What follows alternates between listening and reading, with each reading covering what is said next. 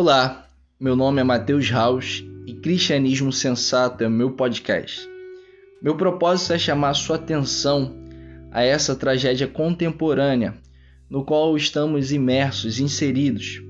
Essa tragédia da polarização, do extremismo, do desequilíbrio e buscarmos um caminho de equilíbrio, no cujo qual o desequilíbrio está presente na política, na economia, na religião e, sobretudo, dentro do cristianismo. Cremos em grande parte em um Deus Pai, infinito, pessoal, santo, criador e sustentador do universo.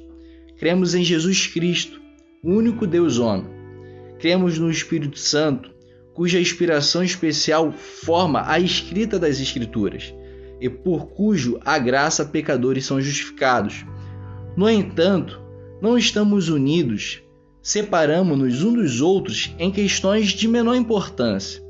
Algumas dessas questões controversas são teológicas, outras são temperamentais.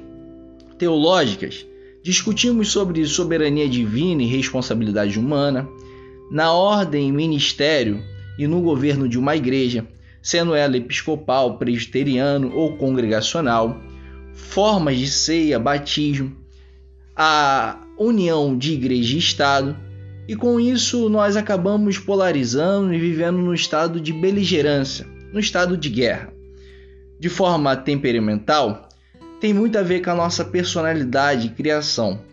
Porém, não devemos permitir que o nosso temperamento nos controle, enquanto o assunto é tão abrangente quanto a nós.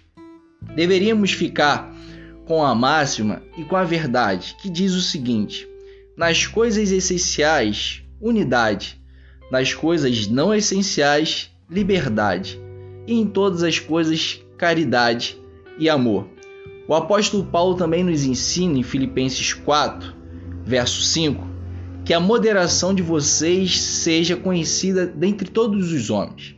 Porém, nesse caminhar, eu lhe convido a trazer e sair um pouco dos extremos e vir mais por equilíbrio, para sensatez e lucidez, de buscar refletir o que de fato significa o Evangelho e a caminhada cristã.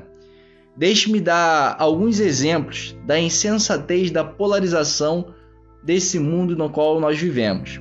Há muita polarização entre razão e emoção, conservadorismo e radicalismo, forma e liberdade, evangelismo e ação social. A minha oração e a minha esperança é que você continue comigo nessa caminhada e que juntos venhamos aprender cada vez mais e mais